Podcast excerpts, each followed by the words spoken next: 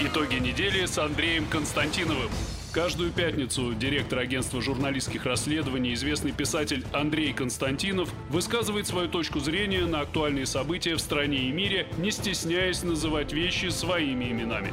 Самое неполиткорректное ток-шоу на волнах российского интернета. Каждую пятницу после 16 в эфире интернет-проекта «Фонтанка Офис».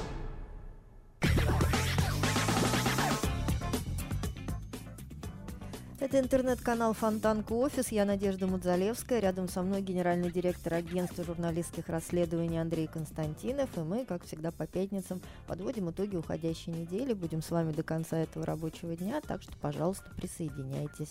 Андрей Дмитриевич, здравствуйте. здравствуйте. Ну что, главное событие этой недели, это, конечно же, начало весны, с чем вас поздравляю. Перезимовали. И я вас, и я вас поздравляю. Как я выглянул сегодня за окошко смотрю, снег идет. Значит, весна началась. Вы знаете, даже несмотря на обещанное похолодание, уже понятно, что весна это неизбежно. И сразу становится легче на душе. Да, как когда-то говорили в армии, дембель неизбежен, как мировая революция. Вот, и весна, она такая, да, неизбежная. Скорее, даже, бы, скорее бы стало тепло. Даже наша питерская. Но все равно, ну согласитесь, настроение уже совершенно другое. Не как в ноябре. Настроение не как в ноябре. Вот, весна наша питерская, она прекрасна. Вот не надо клеветать на наш городок. У нас она такая уникальная. У нас своеобразная погода.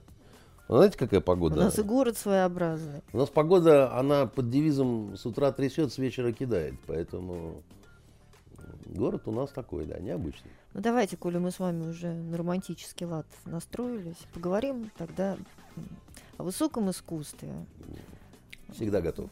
Да, прекрасный был праздник мужской 23 февраля. И вот э, в подарок э, всем мужчинам в этот праздник, э, в День э, защитника Отечества, в Исаакиевском соборе, концертный хор Санкт-Петербурга, нашего необычного города, исполнил шуточную песню конца 80-х годов. То есть это такой а, песня, да, вышедшая из андеграунда, в котором а, замечательные есть строки, ну, всю песню, да, наверное, или, может, вы хотите ее как-то подхватить, исполнить? Я подумаю, я, а может быть, я и спою, да, вот. Вот, ну, с текстом песни можно в интернете ознакомиться, там, в частности, есть такие слова. На подводной лодочке с атомным моторчиком, до десяток бомбочек под сотню мегатон, пересек Атлантику и зову наводчика, наводи, говорю, Петров, на город Вашингтон. А, неоднозначную реакцию исполнения этой песни вызвало в сети. А, на ваш взгляд, вот вы как к этому относитесь? Это была а, шутка, неуместная шутка, глупость или или вам понравилось, и вы бы хотели в тот я момент... Я не слушал, честно говоря. Я видел как-то что-то вот мелькало такое, да, э, какие-то... Во-первых, я считаю, что товарищи певцы, они выбрали не самую лучшую и не самую смешную песню на эту тему. На самом деле, вот на тему э, «Эх, жахнем, так сказать, друзья», а, в 80-х годах было очень много разного всего. И в том числе очень-очень остроумного. Да, такая, такая вот э, э, такая дружелюбная чернуха такая, да. И мне лично больше всего нравилась переделка э, песни знаменитый э, «Голубой вагон» вот на эту самую тему. Она звучала примерно так. «Медленно ракеты улетают вдаль, встречи с ними ты уже не жди. И хотя Америку немного жаль, у Китая это впереди». Значит, э, скатертью, скатертью хлорциан стелется и забирается под противогаз. Каждому, каждому в лучшее верится. А, падает, падает, ядерный фугас. Там очень много было куплетов.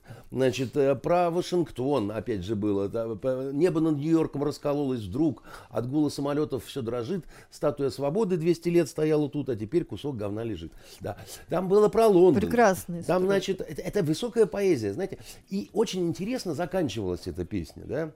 А там же припев вот это «падает, падает, ядерный фугас», да. И вот они авторы безвестные, которые делали эту пародию, они применили литературный прием кольцо, когда они, значит, э, закругляют, действительно очень талантливо это все. И последний э, куплет звучал так. «Э, Ядерный фугас летит, качается, где-то упадет на землю он. Все, что после взрыва получается, мы погрузим в голубой вагон. Значит, это, это просто шедевр совершенно э, была. Ее пели, значит, очень серьезно, но все понимали, что на самом деле это как бы понарошку. Это, это вот человечество, смеясь, расстается со своими страхами, со своим прошлым, со своим вот этим всем, потому что сарказм, который присутствовал в этой переделке, он, конечно, предполагал смысл обратный сказанному, да, что как раз ну, это смешно, как бы, да, вот э, э, у Китая это впереди, там, да, там небо над Нью-Йорком раскололось, там э, Маргарита Тэтчер произносит спич, мы накажем русских мужиков, в это время рухнул старый Лондон-Бридж от удара наших катеров, да. Э, э, это все, э, конечно, э, такой вот, есть понятие такой русский черный юмор – это лишь немного соответствует английскому понятию юмор висельника. Это не идентичные понятия. Да?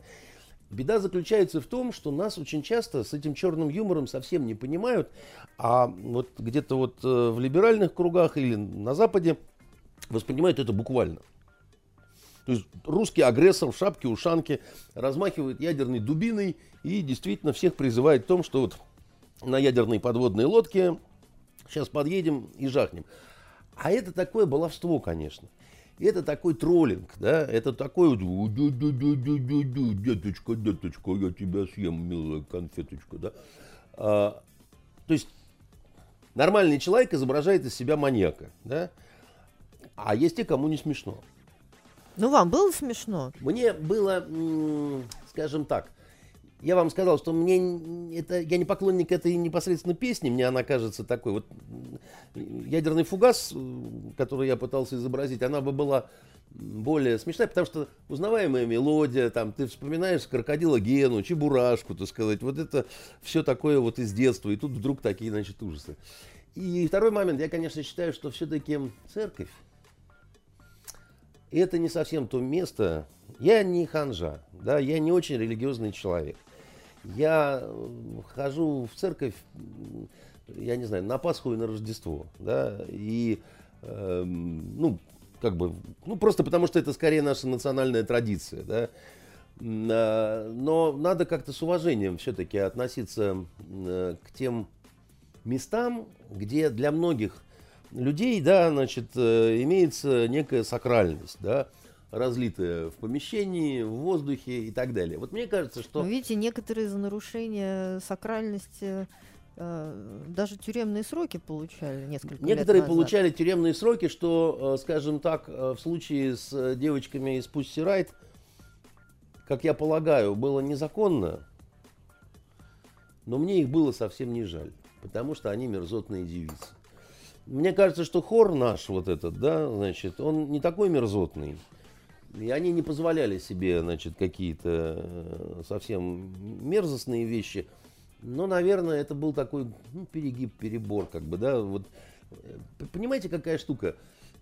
Теоретически и батюшка в храме может пошутить на проповеди, да. И существует много на эту тему разных анекдотов там, да, и э, знаменитый этот анекдот э, про молодого батюшку, который перед службой пришел к, к старенькому, и говорит, я первый раз буду служить, вот э, боюсь, волнуюсь. Он говорит, о, сто граммся, сын мой, и служи с Богом. Да? Тот э, отслужил и потом спрашивает, э, батюшка, а вот как вот, какие ошибки? Он говорит, ну, сын мой, ошибок было пять, ты не остограммился, а ополлитрился. А вторая ошибка, зачем ты заправил рясу в джинсы. Третья, сын мой э, кадилом машут вот так, а ты вот так вот размахивал. Матерь Божью поминаю трижды во время службы, а ты через слово и не Божью. И в конце службы, сын мой, принято у нас говорить Аминь. А ты что сказал? То есть, э, понимаете, э, это все есть. Это, кстати, сами священники рассказывают эти вот э, анекдоты. Но мне кажется, что непосредственно вот в стенах предполагается какая-то строгость, какая-то торжественность, какая-то, если хотите, ну, потому что это такое место все-таки молитвы и медитации, какой-то вот концентрации, да, какого-то, ну, это не место, где там надо играть в пятнашки, да, где там, э, конечно, у католиков в храмах описаны множество случаев, как там в прежние времена, Значит, когда было трудно встретиться с э, дамой твоего сердца, вот именно в, в храмах там переглядывались, или когда опускали руки э, в э, купель с водой, там встречались руками и так далее. Понятно это все. Но все же, но все же как-то вот это, эм, ну не знаю, не, не совсем, не совсем это правильно, да, вот. Э, хотя я понимаю, что меня могут э, обозвать э, просто таким уже юзанным персонажем, который вот э, по-стариковски как мы посмели, как мы... В общем, я бы отнесся к этому как к озорству, которое не, ну, либо немножко перешло границу, либо вот на границе как-то, так сказать, допустимого. И впредь бы я, значит, посоветовал разные частушки исполнять все-таки. В других местах, в других на других местах, площадках. На других площадках, да. И тогда бы никаких вопросов. Хоть голубой вагон, хоть э, матерный рэп, там все что угодно, ребята. Но при этом скажу, что, знаете, вот мы как-то рассуждали с ребятами, с коллегами там о журналистских расследованиях, о правилах безопасности – в журналистике, о том, какие правила есть, о том, что регламентирует закон. И вот закон и правила, в том числе правила приличия, это очень важная вещь. Но надо сказать, что наибольшие достижения в той же журналистике делали те, кто нарушали все правила. И правила безопасности, и законодательство того времени, когда что-то вот это вот происходило, и все, что хотите. Вот почему-то было так. Гелеровский, например, в своих э, знаменитых э, ну, просто э, мне кажется, что вы сейчас даете некоторый такой ложный посыл, потому что все-таки это абсолютно разные жанры. Нет, я хочу сказать, что очень часто бывает и так, что, э, ну как вам сказать, у творческого человека в нем должно быть все-таки какое-то и хулиганство, и озорство, и какой-то авантюризм, потому что если он будет человеком в футляре, вот просто застегнутым на все пуговицы, и все будет делать правильно – то все это будет правильно, все это будет это, но не, не будет... Но вот это, это будет невероятно скучно, да. Но это будет невероятно скучно, да. Как Высоцкий пел «За флажки жажда жизни сильнее». Вот этот рывок за флажки, за ограждение, за некий вот какой-то установленный регламент. Но другое дело, что на него не все имеют право, потому что...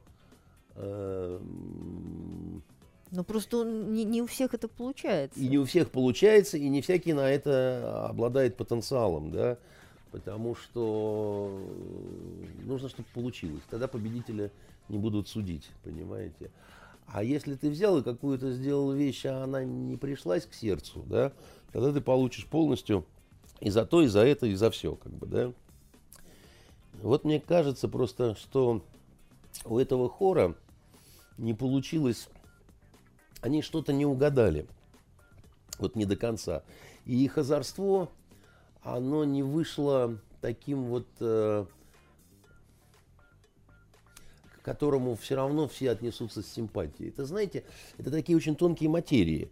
Это как вот в принципе, знаете, два человека э, расскажут матерный анекдот. И один расскажет это так, что даже женщины, находящиеся, так сказать, вот э, при этом пусть зальются краской, но будут хохотать, да, и у них, ну, повысится настроение. А другой тот же самый анекдот расскажет, и у всех испортится настроение, да, и всем будет казаться, что какая-то гадость произошла, произошла какая-то, да, что это неуместно, что, ну, вот, понимаете, какая штука. А вроде один и тот же анекдот, только один умеет, и да, пусть это непристойная шутка, да, так сказать, но она удалась. А у другого непристойная шутка, которая не удалась, за которую, так сказать, он э, будет... За, э, за которую стало всем неудобно. Да, за, за которую стало всем неудобно, совершенно верно. И, и, и ничего тут не сделать, да, вот э, я это много раз видел, понимаете, эм, есть люди, которые могут э, сальные шутки какие-то говорить, э, значит, шлепать женщин по задницам и, и вообще себя вести вот, ну, совершенно а, а все при этом смеются, и женщины все прощают, да, так сказать, и все, да. Другой там одной десятой этого не сделают, уже там полицию вызывают и кричат, что произошел ужаснейший харасмент, понимаете. А вот так вот мир устроен.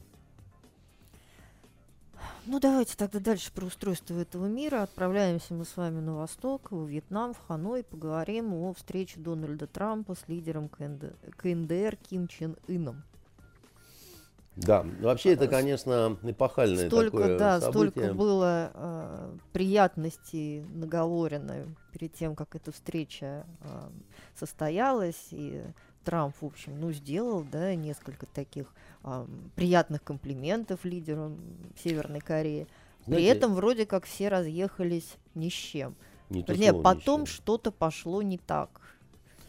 Нет, так э, вы понимаете, какая вещь, Надь, да? Вот я абсолютно был уверен в том, что ничего так там не пойдет. Н- некуда там идти, да? Значит, э, э, корейский вот этот э, юноша, да, с интересной прической, он кто угодно, только не дебил. Поэтому идти на то, чтобы... Понимаете, как, как так это поделикатнее это? Вообще, что они хотели друг от друга? Они хотели друг от друга, как это, всего, да? Чего хотел э, э друг моего детства Коля Астенбакин от подруги моего же детства Инги Зайонс, помните? Золотой теленок. Он хотел любви. А, значит, любовь получилась, но, э, так сказать, без, э, такая бесплодная. У Америки серьезные проблемы. Да, значит, она больна, эта страна. А Корея северная? Она, подождите, вот что мы про Корею, да? У Кореи тоже свои проблемы есть, только, э, во-первых, э, люди неправильно себе представляют положение в Северной Корее. Им кажется, что это ГУЛАГ такой сталинский, все ходят в черном, так сказать, и жрать нечего, поэтому вечером сеют рис, на утро выкапывают и так далее. Это все давным-давно не так. Там нет ситуации, когда м, раскол страны, когда м, такая разброд в элитах э, и все. Там э, консолидированное, странное такое общество, да, но... Ну, подождите, может, они просто еще до этого не доросли. Сейчас они может насытятся, быть, может наедятся. Быть. Хотя вот, допустим, там тот же Китай, показал, что даже включаясь вот в мир этих новейших технологий и так далее, можно по-прежнему оставаться консолидированным обществом, ориентированным на э, марксистские ценности, базирующиеся на э, многотысячелетних традициях, да, и все такое прочее. И можно при этом вести очень дельную, осторожную, внятную, расчетливую политику, которую демонстрируют китайцы, да, а, достаточно успешно демонстрируют. Америка больна. Америка больна, потому что э, на последних выборах были совершенно два удручающих кандидата.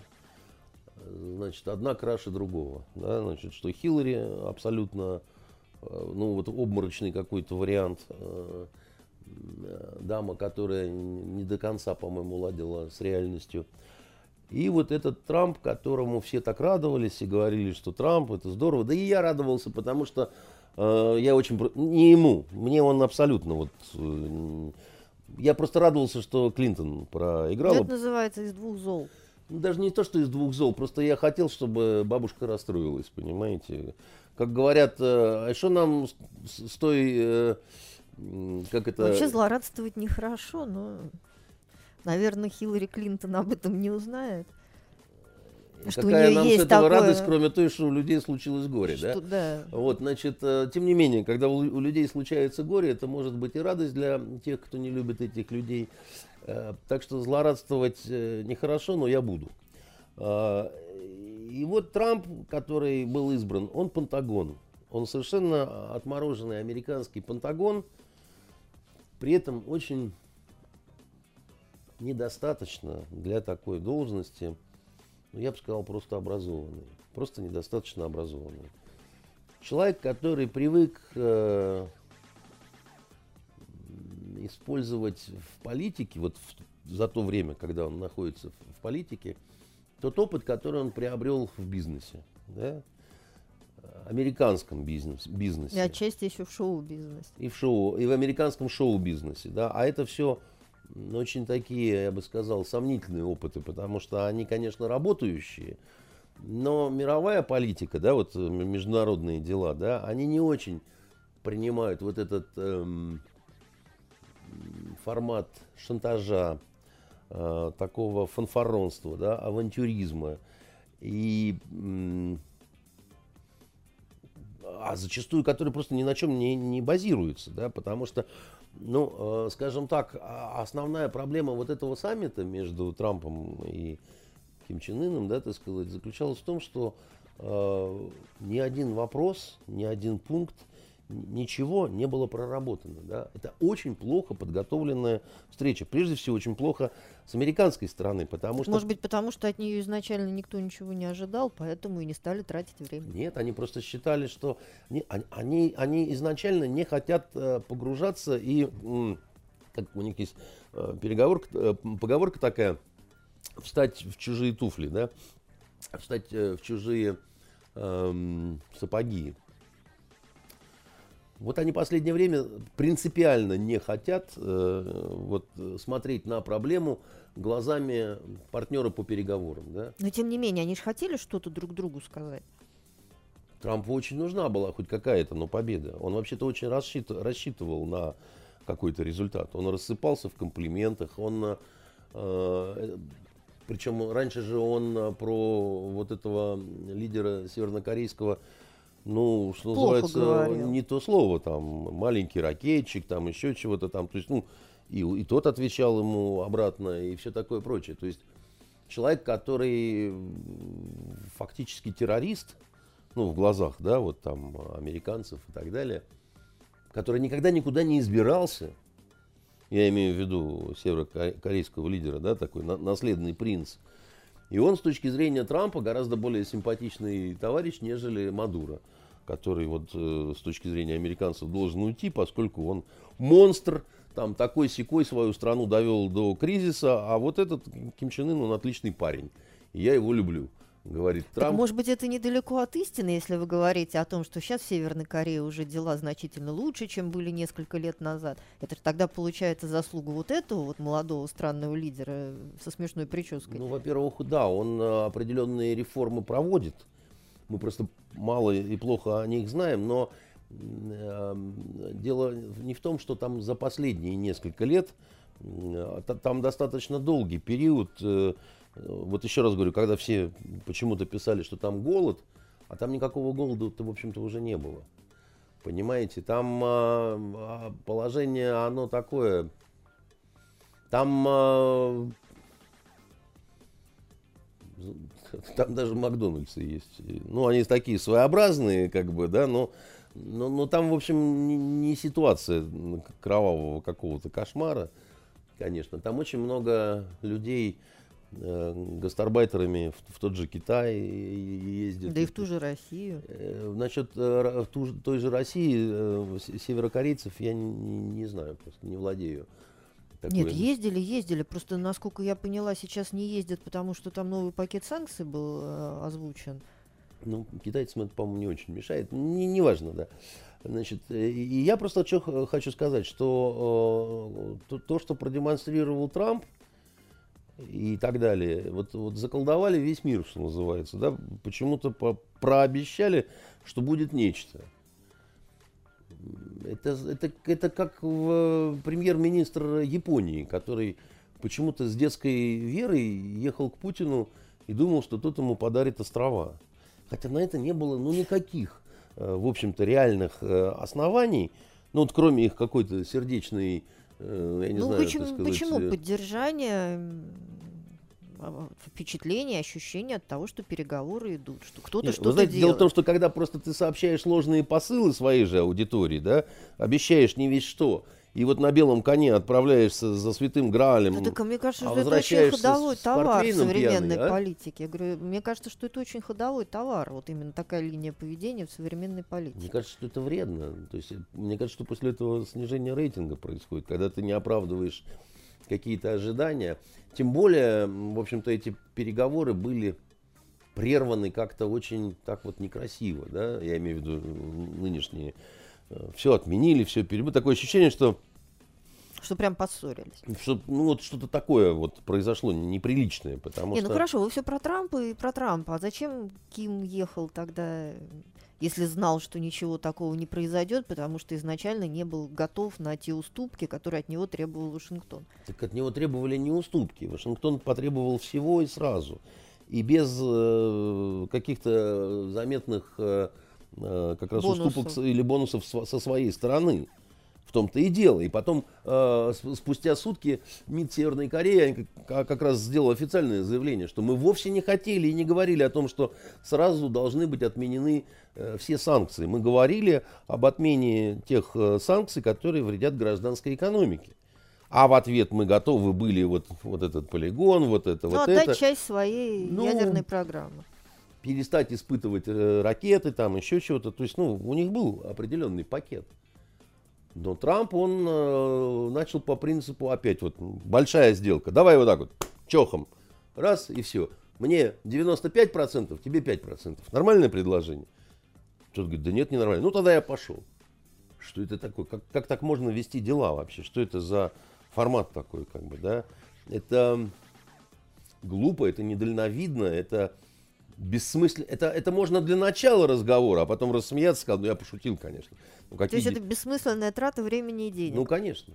По большому счету, так сказать, выиграл только Вьетнам во всей этой ситуации, потому что вьетнамцы люди ушлые, они э, расстарались, э, при, ну, журналисты приехали, да, там туда-сюда. Столы ломились. Столы ломились, да, туристам будет интересно, они там восковые, восковые скульптуры сделают этих э, замечательных персонажей. Ну, расстараются и э, всяко разно будут использовать эту ситуацию, но за сим все. Ведь даже как бы формальное окончание войны между двумя Кореями не произошло тоже. Э, Это, это ведь очень пиарил Белый дом. У нас об этом не очень как-то говорили много в наших эфирах э, федеральных. А вообще-то одной из целей, а, а, одной такой вот из, из целей этого, этой встречи было вот это формальное окончание войны. И оно не, не случилось. Понимаете, какая штука. Поэтому мне кажется, что, э, что время, когда Соединенные Штаты Америки были единственным полюсом силы на планете после вот окончания холодной войны, когда распался Советский Союз, когда Россия впала э, в ничтожество, так сказать, ужасное и все такое прочее, да, вот как э, в 17 мгновениях весны пьяный воздух свободы сыграл с, профессором Плешнером злую шутку, да. Вот э, пьяный воздух э, мирового господства, да, вот э, очень злую шутку сыграл э, с американцами, они резко отупели. Во-первых, они посчитали, что так будет всегда. Во-вторых, они просто оказались не, го- не готовы к тому, что подойдет период каких-то новых вызовов, когда кто-то будет оспаривать их гегемонию, да. А потом оказалось, что это может быть одновременно и Китай, и Россия там, да, и так далее. И надо было в этой ситуации, конечно, с Россией очень аккуратно, чтобы не вести себя так, чтобы швырнуть буквально Россию в объятия э, Китаю. А это было не так уж сложно сделать, потому что у Китая к современной России очень... Вот вы прям как Саша Горшков под столом пинаетесь. э, Да я, да, нечаянно наступила Нечаянно, ничего такого на нечаянного вашу ногу. под столом не происходит. А, так вот, э, в Китае ведь у нас вот э, неправильно понимают отношения не китайцев, как народа к нам, а официального Китая как вот государства. Оно очень, очень сложное, том числе потому, что политическое руководство Китая, говоря разные комплименты и приятные слова, не перестает смотреть на Россию как на страну ренегат, которая предала единственно верное э, учение марксизма-ленинизма. Да? Ну, имеют на это Учение право. Маркса всесильно, потому что оно верно. Да? А вот мы посчитали, что это неверно. А мы как- усомнились. Ус- так мы не просто Спустя- усомнились, да, мы отступники. Мы с их точки зрения, мы отступники, мы ужасные совершенно какие-то вот люди, которые, которые э, не дос- Предали сами себя. не просто сами себя, предали учение и- Маркса. идею, учение и так далее. Вот маленькие кубинцы не сделали этого, да, а большие мы, значит, это сделали. Они именно так считают. Никуда от этого не, не деться. И я... Сами они, в период, когда они себя считали слабыми достаточно, они маскировали э, м, с- э, то, что они остались приверженцами, так сказать, этого всего учения. Они маскировали роль своей коммунистической партии. Я с этим столкнулся, когда однажды в Шанхае был. Маскировали зачем? За, за фэншуем? Они нет, за бизнесом, за нормальным. Вы знаете, а, в свое время, когда еще была Валентина Ивановна Матвиенко, и когда у нас здесь вот проект затевался э, «Балтийская жемчужина» с строительством, привлечением китайских инвестиций и так далее, мы таким великим посольством а, поехали все в Шанхай. Там была группа журналистов, там были чиновники, бизнесмены и так далее. Это очень такого высокого уровня был визит. И нас очень удивляло э, то, что э, нас очень удивляло. Спасибо, Катерина. Весна началась, однако. Не отвлекайтесь. Нас очень удивляло то, что а нету нигде каких-то признаков вот этих вот. э, Потому что многие считали, что приехав в Китай, они как бы немножко в свое прошлое приедут, да, вот там лозунги какие-то, еще чего-то. А ничего нет, там Шанхай это такой удивительный город, там ощущение, что ты куда-то в какое-то космическое будущее попал, да, небоскребы там, еще чего-то такое, там все. Ну, в Китае много городов. В Китае много в городов. Я- Пекине, да, в Пекине у вас не было бы такого. Ну, я, ощущение. я понимаю, да. Ну, я просто рассказываю о своем опыте. Жесткий пригляд за нами, но при этом вот хотите, мы вам покажем публичный дом, да, значит, как публичный дом. Так публичный дом, как бы, вот, пожалуйста, так сказать, тут вот это вот, то все. Я думала, вы нам про технологии расскажете. Технологии, высокие. да. Я просто, э, я к тому, что удивляло это все, как бы, да, вот, ну, как-то вот, действительно они какие-то капиталисты, там, там, то все. Приходим в одну из ведущих фирм строительных, такая ультра, э, мега, там, миллиардеры, там, все. Они там один из подрядов должны были получить. И там такой разговор бизнесовый такой вот, вот все, все, все, все по-правильному, да, так сказать. И вдруг они начинают релизы раздавать, а там решениями шанхайского горкома партии, там что-то такое, там фирма такая-то должна, там что-то такое-то. На русском языке причем. Бум. А что это такое? И они так растерялись, китайцы. Они... А мы так растерялись. Они вдруг стали собирать это обратно. Они поняли, что они вот, ну, прокололись. Какой горком, какая партия, там еще чего-то. Мы все это маскируем, да? Они у нас все это отобрали. И вот если бы это вот не, не было вот именно так вот весомо грубо зримо, да, я бы и поверил, что у них такой вот чисто бизнес такой, знаете, шанхайский, капиталистический. А он такой капиталистический, но под руководством горкома партии, понимаете, который ставит, нарезает задачи. Ну, я не знаю, до какой степени это меняет суть капитализма. Просто они выбрали такую упаковку. А у них такой э, социалистический капитализм, да, вот вроде социализм, капитализм, они не монтируются как-то, да, а вот китайцы изобрели такой интересный способ, что у у них вот э, это все вполне себе. капитализм под социалистической крышей такой, знаете. И э, в этом смысле они э, существовали какой-то период, когда пока не почувствовали себя достаточно сильными, чтобы вновь, да, вот так постепенно партия э, стала звучать более как-то объемно, ну и так далее и тому подобное. Так вот, Россию, которую они считают ренегатом и отступником, которые они вовсе не торопились какие-то свои объятия раскрывать. Но это надо быть очень талантливыми американскими дипломатами и политиками, чтобы э, в этой ситуации сделать все, чтобы обеспечить российско-китайский альянс. Понимаете? Вообще мы начинали говорить про Северную Корею.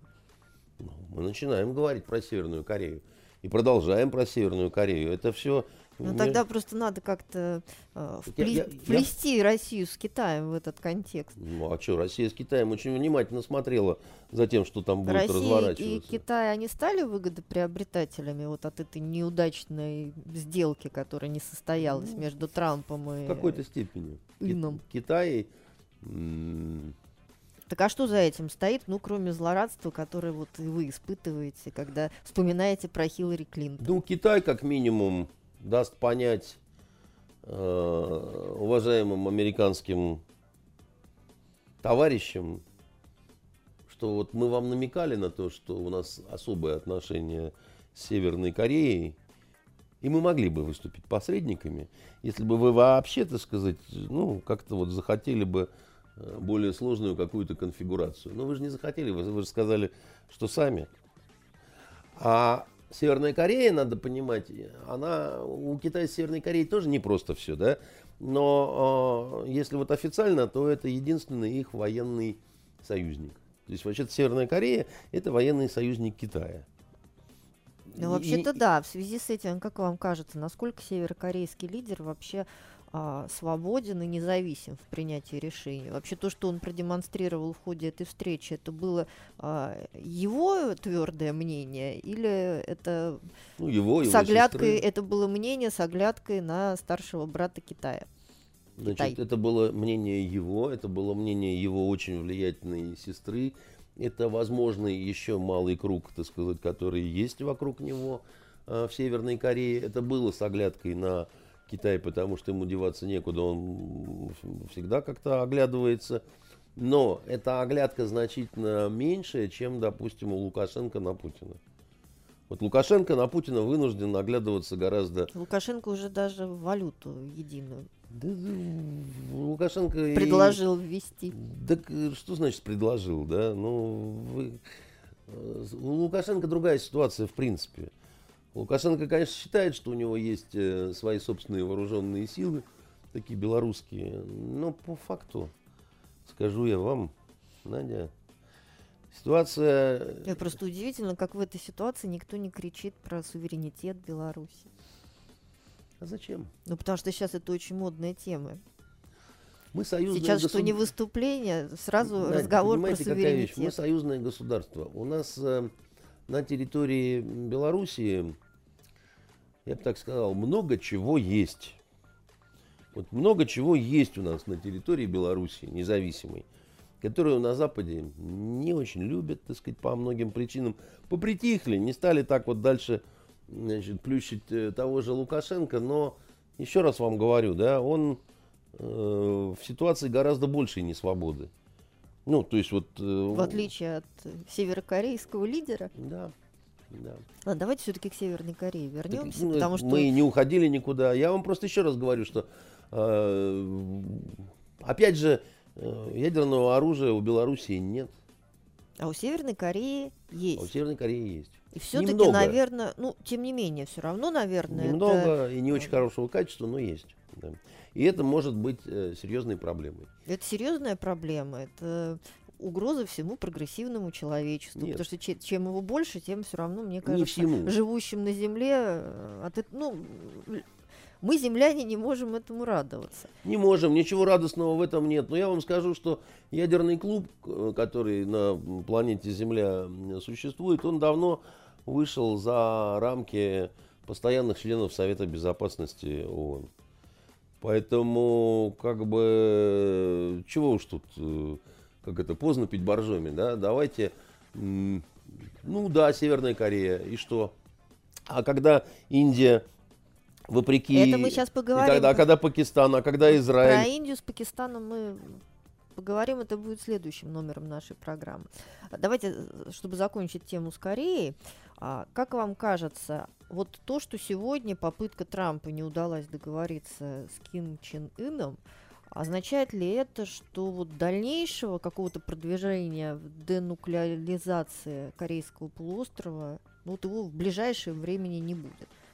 И все-таки это нехорошо. В ближайшем нет. Ну, как это, жили долго-долго, да, так сказать, э, не жили богато, ни хрена начинать, да. А, трагедии в этом никакой нет. Трамп попытается к этому вернуться. Я думаю, что он попытается к этому вернуться, когда придет каденция следующих э, выборов, потому что Трампу нужны какие-то хотя бы победы, а у него с победами все не, заладилось. не ладится как-то, да, нигде причем, нигде особо вот ничего. Много всякой трескотни, много каких-то заявлений, много обещаний, какие-то цифры, а все везде буксует на самом деле. И стена не строится, и Северная Корея не разоружается. Не разоружается. Нет, а просто интересно, а зачем... А, Газ американский не сильно покупают. Продается, да. А зачем тогда все-таки Северной Корее это нужно? То есть Северная Корея теоретически хочет снятия американских санкций. Для чего ей это надо, если у нее есть достаточно сильный союзник Китая, уж свою экономику они могли бы вытянуть за счет Китая? Ну, во-первых, Или Китаю там, это не нет, нужно? Ну, во-первых, тоже санкции настолько драконовские, что даже Китай, да, там не все и не всегда может, да, там под покровом ночи и так далее. Во-вторых, ну, понимаете, быть завязанным всегда на один только какой-то кран – это, конечно, вот все-таки ущербное положение. Потом, ну, одно дело северокорейский народ, а вот совсем верхняя элита, да, она уже вот, может быть, и немножко попискивает по поводу запертости, да, вот э, в такой вот э, колбе и так далее. Поэтому Северной Корее это тоже нужно, конечно. Ну, конечно, да. они хотят экономику свою модернизировать и развивать. Они прекрасно понимают, когда смотрят на Южную Корею, что, в общем, страна богаче, и там, а в этом есть соблазн, да, то есть если... Ну так а на Китай не будут смотреть, там больше соблазна. Больше. И... Это не может не тревожить. Бегут из э, Северной Кореи, бегут, э, значит, это, ну, все это есть. Поэтому пытаются маневрировать, пытаются... Потом, вы поймите, он же молодой человек. И он, и его сестра, которая на него очень большое влияние Да, они оказ... 30-летние. Да, они да? очень молодые люди, да, которые э, на мир смотрят вот по-другому, да, они не э, какие-то такие вот сталинские пердуны, да, они, ну, они понимают, как бы, э, Ким Чен Ын, он э, Тем более он учился в Европе. В Швейцарии учился, баскетболом увлекается, да, то есть он, он не он не вот какой-то такой дикий, понимаете, пещерный медведь, который вот только будет рычать ногами. Он э, ну, хочет сохранить власть э, своего клана себе и так далее, но при этом пользоваться благами мира, конечно. А так куда он, кроме как вот в, Китай. в своем бронепоезде, да, опять поехал в Китай. Ну, ну, как бы не особо так вот э, Поэтому, поэтому, а потом, а почему не поторговаться, что не тряхнуть-то? Тем более... То есть вы считаете, что у него есть шанс в будущем выторговать что-нибудь э, у США? Есть. Потому что, еще раз говорю, что э, Трампу победы нужны, а именно здесь можно впарить американскому обществу что-то, небольшие какие-то достижения за великолепные и очень значительные победы. Потому что... А американскому обществу не, не глубоко наплевать Нет, на не глубоко. Северную Корею? Нет. Американское общество было запугано Северной Кореей. Э, вот в последнее время вот, реально было запугано, да. Американцы же люди дикие, они же не очень представляют себе, как что на самом деле выглядит. Ты вот покажешь обезьяну с медным клювом и скажешь, вот отсюда все зло мира исходит. На третьи сутки они уже абсолютно в этом верят и считают, что все их проблемы, беды и вообще возможная ужасная смерть, она связана с вот этим чудовищем. Да? Немножко такое детское сознание на полном серьезе. И манипулировать ими в этом смысле достаточно легко. Вот они знают теперь, где смерть Кощеева, да, и в них это... А, и причем это с очень такой долгой инерцией идет. Это э, ну, такая страна, такая нация. Э, мало книг читают, да, больше вот слушают всякую дребедень. У них есть своя хорошая такая очень академическая элита, которая телевизор не смотрит, что называется, да, давно уже там э, несколько десятилетий. Ну, просто не слушают эту пургу, вот, но а, они, их очень мало, то есть он, очень тонкий слой. А вот а в основном те, которые ходят на американский футбол, э, в бейсболках, да, значит, э, едят э, гамбургеры и вот все делают как положено, ну, это такая протоплазма, в общем. Они, ну, смутно, наверное, они смутно так... себе представляют вообще, что такое мир, они не в курсе, где находится Болгария, да, значит, и они вот стереотипами мыслят и действуют. И вот они-то и есть как раз основной избирательный слой, понимаете? А уж если мы говорим про Трампа, так это вообще вот его просто вот основа, да, вот эта вот белая незамутненная Америка из глубинки там, понимаете, из Алабамы, фермеры и три его э, сыновочка дебила. Значит, э, э, вот, вот там, да, вот они вот, ну что поделать.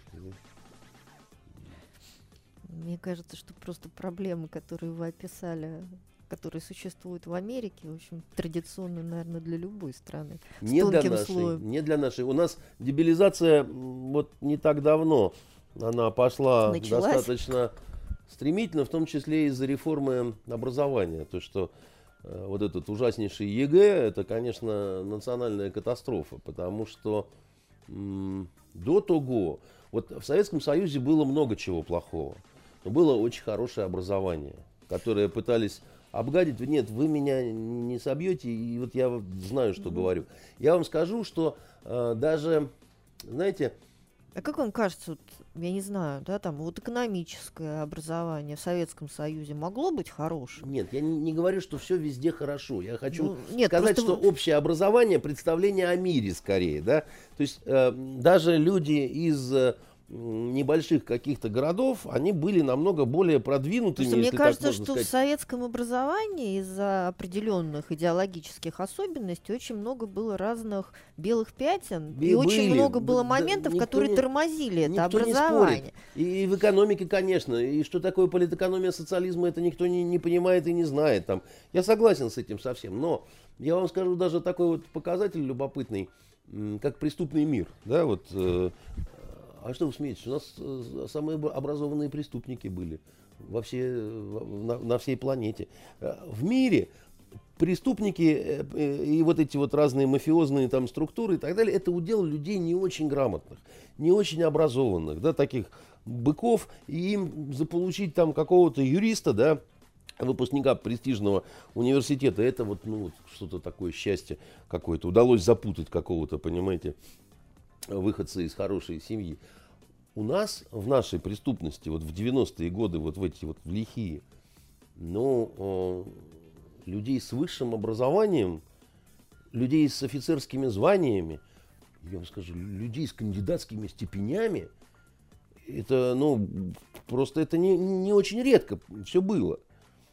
Поэтому это, кстати, один из отличительных признаков был вот э, нашей организованной преступности и э, давала определенные преимущества, конечно же. Вот, поэтому в этом смысле у нас э, люди, э, ну да, да, попадались, конечно, и дремучие тоже. Но чтобы такая вот массовая дремучесть, как вот э, у американцев, а для них это абсолютно норма, понимаете? Вот, э, они И потом еще американцы очень мало интересуются миром. Это тоже их вот отличительная черта. Вы знаете, россияне они, тоже не очень... А может быть, они больше бы интересовались миром, если бы у них были возможности. У нас вообще 80% населения загранпаспортов не имеет. Не и, соответственно, не, не имеет возможности даже куда-то нос Надь, Не в этом дело. У, амер... у американцев тоже. вообще нет понятия внутренний паспорт, да. Но они там никуда особо не хотят, за исключением один раз в Европу, потому что это такой вот стиль, как бы, да. Это как вот э, смокинг на выпускной, да, и э, а, они такие же очень регламентированные люди, и у них считается, что если муж там в 45 лет везет жену в Европу и показывает ей дури, так сказать, Эйфелеву башню, да, то это благополучная американская семья, да, это вот так вот нужно, как да бы, Мне да? кажется, что, а почему? Вы думаете, что у нас бы эта традиция бы не прижилась, если были бы возможности? Я у нас думаю, она есть. Большое у нас она число 45-летних тоже У бы нас поехали. она есть, и у нас многие там ездят и так далее, но... У нас дел... 80% не ездят. 80% не ездят, 80% не ездят нигде, потому что бедность никто никуда не отменял. Я хочу про другое сказать. У нас можно никуда не выезжать из своего города и много знать про весь мир. Потому что мы читаем книги, да. Мы там, не знаю, не были в Париже, но мы читали Дюма, значит, и для нас э, парижские улочки были родными, да. Мы слышали эти названия, мы э, впитали и впустили это все в себя. Американцы не хотят, не умеют. Вот поэтому, допустим... Американцы Дюма изучают даже в рамках школьной программы. Они не только Дюма изучают, они изучают и доктора Живаго, потому что однажды вписали, дальше никто ничего не понимает, но читают. Этот не очень хороший роман на самом деле. А, но я про другое. Я, я про то, что э, русские более интересуются, а как там? Вот это давно, это просто свойство национального характера. Более да? любопытные. Более любопытные, да. Мы, мы более склонны к перенятию языка. У нас чудесные лингвистические способности, да. Любой русский, на самом деле, очень быстро перенимает, схватывает, да. И я это наблюдал, вы знаете, э, это удивительная вещь. Англичане вообще, вот, допустим, там в том же Йемене, да, у них своих переводчиков там, ну, почти не было, да. И они очень, ну, ну совсем, произношение, там все никак. Они, ну, они... видите, они расслабились, потому что если бы русский был бы языком международного общения, может быть, и не было бы такой необходимости как-то осваивать другие ну, языки. Ну, а они именно русский, в такой реальности Нет, живут. русский язык, конечно, международного общения и так далее, один из ООНовских языков, все такое прочее. Дело не в этом. Дело в том, что я наблюдал, как, в общем, ну, достаточно в гуманитарном смысле не очень образованные русские офицеры, артиллеристы, там, я не знаю, десантники или еще что-то, как они быстро схватывают тот же самый арабский язык. Ну, конечно, это не, не, не какой-то уровень такой, они, но они начинают лопотать. Они начинают «моя, твоя, давай». Там, это, они совершенно свободно могут обходиться без переводчика, когда уходят... То есть они вас чуть без работы не оставят? Нет, э, это, э, эту часть работы никто из переводчиков не любит выполнять. Я просто к тому, что это органично совершенно происходило. То есть в лавках объясниться, в магазине, там еще что-то. Через несколько месяцев, понимаете, стоит этот майор и что-то там такое бубнит. И они прекрасно друг друга понимают. У англичан этого нету. Они не... Они вот как-то они по-другому устроены, понимаете? Вот они начинают э, английский свой объяснять. Вот, ну, вот интересно с вами всегда разговаривать, Андрей Дмитриевич. Начнешь про Северную Корею, а закончишь англичанами. Слушайте, ну, ну Северная Корея, еще раз говорю, что это вот там двусторонний саммит вот этот, который был, конечно, он не был никаким двусторонним. Понимаете, интересы Японии там э, очень внятные. Япония очень плохо относится э, к Северной Корее. А еще хуже к Китаю, который за, за Северной Кореей. Там очень много, много завязано разных таких вот интересных э, проблем. Поэтому... Но что касается в целом, вот еще раз говорю, вернусь к того, с чего мы начинали, товарищу Трампу, Госдепартаменту и всем остальным, ну, хочется сказать, ребят, готовиться надо. Ну, нельзя так. Вы, вы просто не готовыми приехали, на халяву и на хапок хотели так это просто с разбега дверь высадить у вас это не получилось, и дальше вы с важным видом. Так не, ну может быть они хотели просто создать видимость переговоров. Да нет, они не Поэтому хотели. не были готовы. Нет, они еще раз не говорю, стали они, тратить время. они просто считают, что все им обязаны просто по той простой причине, что они американцы. И дальше все должны бежать впереди, там, трубить в трубу и на все соглашаться. А когда этого не происходит, они говорят, а как же так? Да, а мы так надеялись. Там. Друзья мои, ну, ну, ну вы как-то вот, ну, придите себе, в себя уже, ну, на самом деле. Иначе вы раз за разом будете сталкиваться, чем дальше, тем больше, с разными такими вот э, прососами, извините. Я надеюсь, американский истеблишмент внимет вашим советом. Думаю, что нет. У них э, и у американцев, и у англичан очень большая проблема с, э, в частности, вот с востоковедческой сферой. У них все очень нехорошо. Я вам объяснял как-то раз, с чем это связано. Они выбрали в свое время модель, ну вот поскольку не умеют и не любят изучать языки, сами англосаксы, да, они решили делать ставку на людях, которые по происхождению вот оттуда, но уже граждане... Но адаптированные да, адап... к ну, там, жизни. Второе, третье поколение, да. И там поэтому, если посмотришь там на какое-нибудь э, сообщество востоковедческое арабистов, допустим, того же вот э, тех же англоговорящих стран. А там все сплошь какие-то Саиды, Мухаммеды, так сказать, и так далее, чернявенькие такие, да. В чем здесь проблема заключается? В том, что они не, ну, мягко говоря, не объективны в выдаче своих прогнозов, поскольку это иммигранты из тех вот стран, потомки иммигрантов, а эмигрировали они, как правило, не просто так. И у них есть свой взгляд на то, кто как, вот в чем виноват и так далее. Да? Конечно, виноваты правящие кланы, да? как, поэтому там, если мы из Ливии эмигрировали там 20 лет назад, то Каддафи свинья, негодяй и, в общем, только смерти заслуживает. Если мы из Сирии эмигрировали, то семейство Асадов это исчадие ада и прочее. Если из Ирака, ну, соответственно, и так далее. Если из Ирана, опять-таки, То есть у них э, соответственно. советники обижены. Заряженные, они не обиженные, они, это, как сказать, это, они даже могут считать, ведь, понимаете, ученый должен быть беспри- беспристрастным, да. Но если ты хочешь быть беспристрастным ихтиологом, то ты тогда не должен быть рыбой еще и ты, а то ты и рыба, ты и ихтиолог, да? Значит, ну как-то такая рыба-ихтиолог много насоветует э, рыболовецкому сейнеру. Вы понимаете, что она посоветует, да? Э, она не то посоветует, она в итоге на миль приведет, потому что она рыба. Вот. И в этом смысле у, у американцев, у них вот э, есть проблемы с экспертизой ближневосточной, средневосточной, так сказать, и дальневосточной тоже. Вот, увы, но это так. И казалось бы, там, та, та же Япония, ближайший вообще союзник, и то, и все, и там взаимообмен и так далее, все то же самое на самом деле. Как вот это ни странно, не очень хорошие у них э, моменты, связанные с экспертизой научной, на основе которой да, надо выстраивать какие-то политические решения у нас в этом смысле всегда было намного лучше, и то мы не были застрахованы от каких-то ошибок или неправильных действий и так далее, да, при всем при том.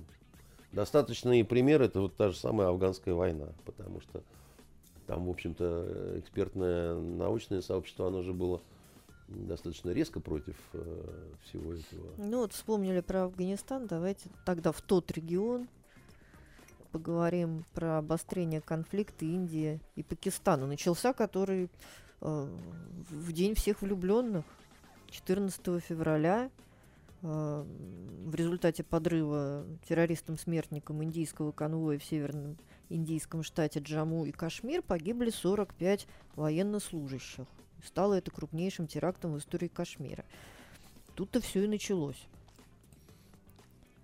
Впервые в воздушных боях сошлись американские э, самолеты F-16 и э, наши российские сушки, да, если не изменяет мне память.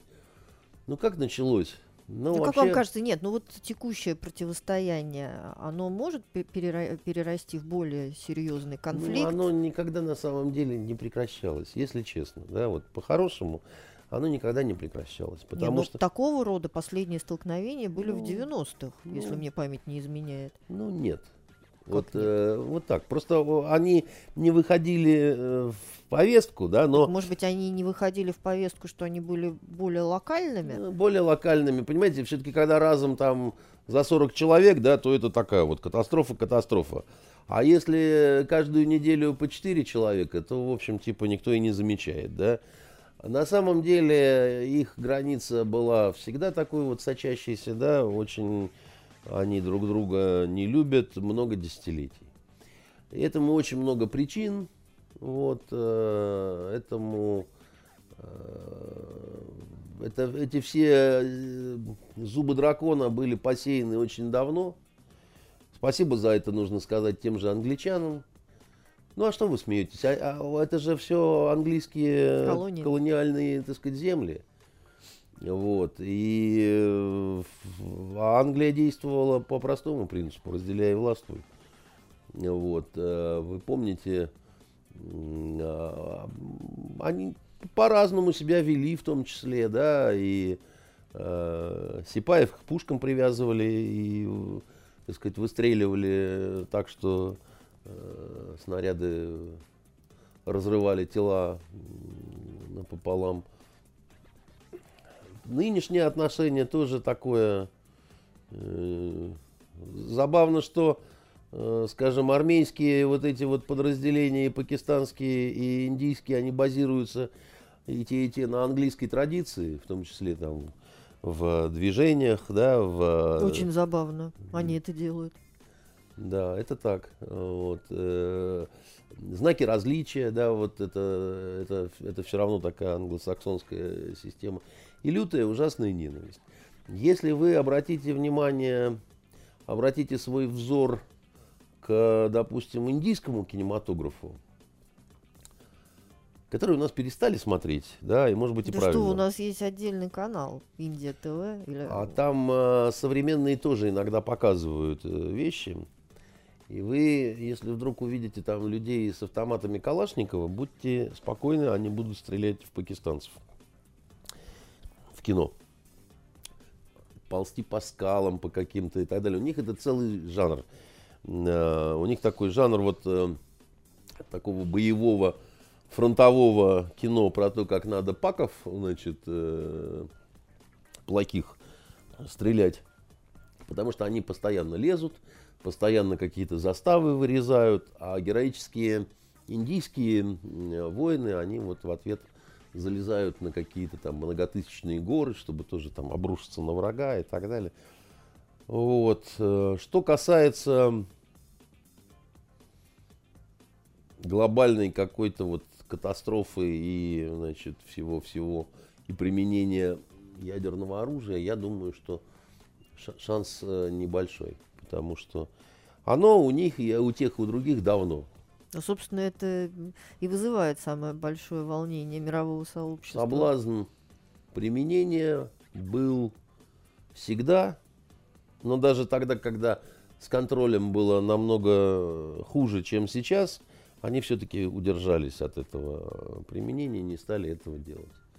Я думаю, что в этот раз тоже как-то что-то вот так же оно разрулится. Ну, да, обострение, да, да, это такая вот, э, э, как это называется, это хроническая болезнь, которая то входит в состояние ремиссии, да, то, значит, э, снова как-то вот обостряется и так далее. Ну, не более того, в общем-то. То есть вы думаете, что немножко поволнуются они, э, опять поссорятся, потом это волнение спадет и э, Я не- я разойдутся не- я они не- по своим сторонам, будут продолжат вижу- дальше ненавидеть друг друга. Да, я не вижу здесь какой-то политической комбинации. Да, я вижу какую-то вот э, на тактическом уровне возникшую ситуацию, которую будут разруливать. Потому что я сомневаюсь э, в том, что это вот э, реально реализация политической воли, соответственно, пакистанского руководства или э, руководства Индии. Ни тем, ни другим это сейчас особо так вот ну, не Не нужно. ну, не, да, не Ну нужно. и и хорошо. есть э, кого, есть кому унять, и одних, и других там, да, поэтому э, они очень зависимые, да, вот Пакистан там, в большей степени, наверное, да, там э, Индия, ну, по крайней мере, э, значит, проконсультируется с Россией на предмет того, как... Ну, Индию вы имеете в виду. Индию, да, конечно. Вот, а потому а что Пакистан с кем будет? М? А Пакистан с кем будет консультироваться? А Пакистан будет консультироваться с Великобританией и Соединенными Штатами, когда консультация будет э, выглядеть как такое вот стучание кулаком по столу и значит, объяснение, почем она Кузькина мать. Вы помните, как э, Усану бен Ладена э, укокошили на территории Пакистана? Группа, да, которая залезла в чужую страну, там, да, вот э, перебила много-мало там, кроме Усамы, там еще женщины, жены его погибли и так далее, а потом ушли. И Пакистан, конечно, на это все очень плохо посмотрел. Ну, в том числе потому, что, слушайте, ну, вот там, туда-сюда суверенитет, да. А тут как у себя дома и вот, ну, по принципу утрутся. И утерлись, конечно. Вот, поэтому, конечно, будет кому окрикнуть. У, у Индии ситуация... Страна большая, народу много, да, проблем хватает, перспективы развития есть. А, конкуренция с Китаем абсолютно зашкаливающая и взаимоотношения очень тяжелые такие, да, нехорошие, плохие по целому ряду, так сказать, опять же, всяких разных причин. Поэтому Индия, она вроде как такая большая мирная страна, а как-то так тоже оказалась в враждебном окружении, если так своими... Какие-то э, все немирные. Давайте, у нас совсем мало времени осталось. Так, так что я просто к тому, что не стоит демонизировать этот конфликт, и не стоит... Э, нам выгодно было просто в какой-то степени, нам, я имею в виду России, сказать, о, что вы все тут вот на нас. Вот тут смотрите, как вот все. Как все ужасно. Опять же, мы могли бы попосредничать. Да? Вы обращаетесь, если что, да? Москва, Кремль, Путина. Вот. Давайте последним номером нашей программы поговорим. Просто нам надо ввести такую рубрику, я считаю, в наш разговор. Это про глянцевый блеск элит. Ой, oh, yes. Не дает он покоя. Не дает. А, речь пойдет о дочери пресс-секретаря нашего президента Дмитрия Пескова, Ализе Песковой, которая стала, а, как это сказать, стажером, стажером, стажером в Европарламенте у французского депутата Эмерика Шапрада. Прям почти шапар. Да. А, естественно, она тут же подверглась массированной атаке критики, а, что не должна дочь э, официального лица, да, кремлевского. Не просто официального, он не просто пресс-секретарь, он зам главы администрации президента, да, это очень серьезно. Да, идти на работу э, в Европейский парламент, несмотря на то, что она учится во Франции, несмотря на то, что она живет во Франции. Ну, собственно, а почему нет? А вам самой, вот, Надя, как вот это, вы считаете, это нормальная ситуация? Или это какая-то не совсем нормальная ситуация? Ну, вот она, конечно, да, со стороны она выглядит несколько кривоватой. А почему? Ладно я, но вы же человек очень широких либеральных взглядов, да? Вы же ну, так тоже, наверное, считаете, что все мы граждане мира, там, да? Да. Где хотим, там, и, как это, где хочем, там и дрочим, да? Андрей Чего? Дмитриевич, ну... Значит, все-таки не так, да? Я не про то немножко, вы меня просто оглушили. А ой, вы знаете, семантика этого глагола достаточно широка. Это уж вы в силу ну, своей это, наверное, да, нет, мои, вкладыв... наверное, вкладываете в туда что-то. моего плохого образования. Что-то неприличное. Уже, уже не советского. Ну да. Наверное, меня не доучили. Ну а все же, э, Надя. Но если... мне кажется, немножко, да, не те на сегодняшний момент взаимоотношения, да, между э, Россией и Европой когда на эту ситуацию можно было бы посмотреть так вот доброжелательно. Ну вот мне тоже кажется, что как-то это вот... Вот мы с чего начинали? С э, исполнения шуточной песни в Исаакиевском соборе, да? И мы с вами пришли к общему мнению, что... Что все хорошо, но не, не в то не- место и не- не то время. Да, не то чтобы ужас-ужас, но как-то вот не совсем уместно это вот. э, То есть, ну вот как-то оно немножко корявенько все-таки выглядит, да. И ровно то же самое здесь. Вот вроде как не запрещено, да, там, ну, там, но какой-то осадок остается. Вроде как, как-то, да, вот, ну, ну, во-первых, во- во-первых, это в народе разжигает какие-то низменные инстинкты и ужасные вопросы. Да? А У, народа, естественно, появляется какое-то вот такое вот сомнение по поводу... Какое-то ну, вот недоверие, да, потому что вы говорите одно, а вроде как ну да, получается, сын- а делается сын, другое. сын или дочь за отца-то не отвечает, а вот отец отвечает, да, и за сына, и за дочь, да, ну, и за то, как э, воспитывал, за то, что говорил и так далее. Вообще а, у нормальных э, людей есть такое понимание, что учиться надо там, где ты потом будешь жить и работать, да, если ты Значит, учишься в Санкт-Петербурге, то ты, значит, с этим городом и будешь, ну, по крайней мере, со страной, и так далее, потому Нет, что... ну здесь-то все нормально, она живет в Париже, учится в Париже, Ну, и работу и- нашла там. Ну так я и говорю, что вот это вот все житье-бытие в Париже, в этом есть какой-то вот все-таки элемент того, что я не хочу с вами, мне оказалось лучше там. А а тогда вопрос, а почему? Да, у тебя там ценности духовные или какие, да? Понятно, что с женщинами, конечно, проще. Она- Женщина может замуж выйти, но она вроде как не замужем, по-моему, да, вот это она Вроде бы нет. в, в силу своей молодости и так далее, да.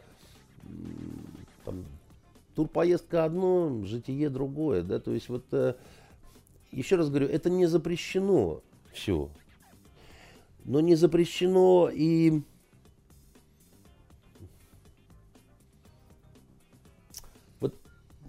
я не знаю, не то, что неэтично, а как-то вот оно, как-то вот оно Бог знает. Я, я не знаю. Мне как-то вот э, неловко, что ли, как-то вот от, от этого, да. То есть я А не- вам неловко за кого? За Дмитрия Пескова, за себя, за страну? Мне Или за, нело- за Европейский парламент, который э, взял на работу такую стажерку? Да, только отказал в э, предоставлении э, каких-то архивных документов и так далее, попытался ограничить ее. Там, вт- второй момент э, этого скандала, что этот самый Европар- Европарламент тоже себя повел определенным образом, так сказать, увидев в этой э, девушке не совсем свою, как бы, да, то есть вот э, Потому я и говорю, что вот ну, то, есть что-то в этих нюансах, как бы, да, ты, значит, мы с э, Европарламентом в тяжелых каких-то отношениях, да, а у тебя А может там... быть, она станет там послом доброй воли? Да, может быть, конечно, все это, все это так, да. Но вы знаете, это как вот из серии у нас э, с гвардейцами кардинала э, тяжелые отношения, где встречаемся, там и деремся. Э, Вот, ну и я поэтому вот своего племянника отдам на воспитание, значит, э, туда, в семинарию господина Ришелье, да. Да вроде как-то все нормально, не запрещено, это вообще все на территории Франции. Но как-то вот у нас вот принято не так, как бы, да, вот, ну, это, это примитивно вроде, но ведь это же как-то очевидно так вот, э, и все. Не знаю я. Мне кажется, понимаете, трудно зарекаться, конечно, да, там, куда там дети пойдут, как они себя будут вести, там, э, чего они э, захотят. Но, мне кажется, надо стараться воспитывать детей так, чтобы они, любя свою страну, старались жить и работать э, вот э, в собственной стране. Потому что на чужбине, в том числе потому что на чужбине редко счастье можно сыскать. Ну так, насколько я понимаю, для Лизы Песковой Париж не является, вообще Франция не является чужбиной. Ну, значит, для нее чужбина Россия. А это совсем нехорошо, понимаете. Поэтому вот... А э, может быть, просто ограничиться тем, что это ее личное дело? Так это, безусловно, ее личное дело. Я же вообще... Нет, просто мне- я, я думаю, что, может быть, мы Нет. да, в наших реакциях не очень корректны и не очень правы. Почему? У нас реакция не на нее. Мы вообще сейчас говорим не про Лизу Пескову. Мы говорим сейчас про Дмитрия Пескова. Про глянцевый блеск элиты. Мы, она, она просто девочка, девушка, как бы, да, там, и ее какому-то ответу призывать в этом смысле, это даже как-то вот аморально, там, и так далее. Я же еще раз говорю, что это сын за отца не отвечает, а отец за сына отвечает. Понимаете? Вот э, в этом смысле, безусловно, конечно. Но это же такая же проблема, как вот мы с вами господина Брилева обсуждали, да, и вот выяснилось, что у него там английское подданство, да. Это незаконно. Это законно. Нет, это законно. Есть в этом что-то вот смущающее, конечно. Ну, что говорить-то, да, там, ну, совсем не все, что законно, оно при этом хорошо пахнет, да, есть... Потому что понятие справедливости и законности это, как правило, не совпадающие э, полюсы. И более того, что зачастую там, где вот все абсолютно законно, может быть абсолютно и совершеннейшим образом несправедливо, да, и некрасиво, и не тактично, и э, безнравственно, в конце концов. Да? Нравственность не укладывается в э, статьи Уголовного кодекса. Да? За безнравственное поведение уволить-то тяжело, понимаете? Потому что каждый по-своему это воспринимает. Вот, поэтому, понимаете, какая штука? Тут вот... Э... А с другой стороны, мы не знаем всех обстоятельств, да, которые привели к тому, что вот так вот оно вот получилось, понимаете? Вот ну не знаем мы этих обстоятельств и, все, да, и, и может и не надо там знать, и э, разное бывает. Плохо то, что такие вещи появляются в медийном пространстве, потому что они не во, они не во благо власти.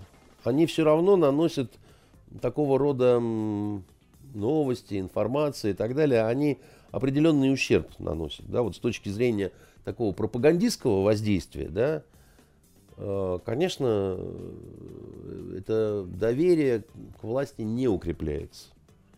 Там, казалось бы, там тот же Брилев, он никакого прямого отношения там, к исполнительной власти и так далее вот, не имеет. Но как только вот выясняется его вот это вот английское гражданство, да, вот какова реакция обычного простого народа? А, так все они такие. И если им можно, то нам-то можно тоже. Вот в чем э, нехорошесть. А, а вот это вот все они такие, и все с ними понятно, им бы лишь бы деток своих вот за границу отправить, так сказать, и, и все такое прочее, да. Ну, что мы, дураки, не понимаем, что ли? Вот, вот это очень плохая ведь реакция, вот то, что я сейчас изобразил, да. А она, это типичная реакция на такие вот э, примеры. И я в этом ничего хорошего не вижу. Понимаете, какая штука? Ну и к тому же это определенного рода, ну, возможная какая-то зависимость, понимаете, потому что, ну, как бы, если вдруг какие-то начинают разворачиваться совсем нехорошие вести, ну ведь на, на тебя же можно влиять через, ну, схватить и как заложника держать там и все, все что хотите. В свое время э, институт заложничества был основой дипломатии, э, там это было и в античные, и в средние века э, вполне себе, понимаете, принято. Вот обеспечиваем мир таким, такой ситуации. Э, к вам отправляем заложникам, от вас берем заложников. И все, мы теперь мы верим. будем все-таки надеяться на то, что современная дипломатия другими методами будет пользоваться. Mm. И мы будем жить в добром и справедливом Думаете? мире. Надеюсь на это. Прощаемся до следующей... Ой, не до следующей пятницы. Следующая пятница, 8 марта. Вы не хотите провести Не этот хочу, день не вместе? хочу. Я по-другому этот день проведу, поэтому прощаемся на две недели. До свидания. Итоги недели с Андреем Константиновым. Каждую пятницу директор агентства журналистских расследований, известный писатель Андрей Константинов высказывает свою точку зрения на актуальные события в стране и мире, не стесняясь называть вещи своими именами. Самое неполиткорректное ток-шоу на волнах российского интернета. Каждую пятницу после 16 в эфире интернет-проекта «Фонтанка Офис».